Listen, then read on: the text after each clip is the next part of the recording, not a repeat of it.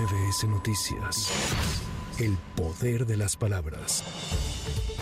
Con 63 votos a favor y 43 en contra, el Senado de la República avaló la renuncia de Arturo Saldívar como ministro de la Suprema Corte de Justicia de la Nación, bajo la consigna de legisladores de oposición en el sentido de que se irá por la puerta de atrás. A pesar de que la Constitución establece que solo se puede renunciar al cargo de ministro por una causa grave, Morena impuso su mayoría y dio luz verde a la renuncia de Arturo Saldívar, bajo el argumento de que no se le podía obligar a permanecer en el cargo.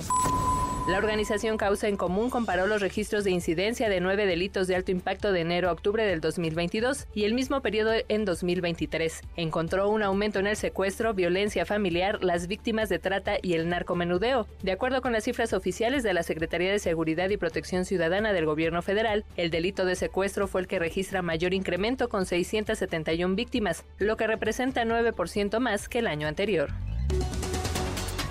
El Instituto Mexicano para la Competitividad advirtió que ante la falta de una estrategia para prevenir los estragos que el huracán Otis causó en la población escolar de 46 municipios de Guerrero, se puede afectar la continuidad del aprendizaje en el estado con de por sí baja matrícula, altos niveles de analfabetismo y muy baja competitividad económica a nivel nacional. Al realizar un análisis de las afectaciones causadas por el huracán que impactó el pasado 25 de octubre, recordó que la Secretaría de Seguridad y Protección Ciudadana declaró inicialmente 46 de los 85 municipios de Guerrero como zona de desastre y que estos alojan a 7 de cada 10 estudiantes de educación obligatoria en la entidad.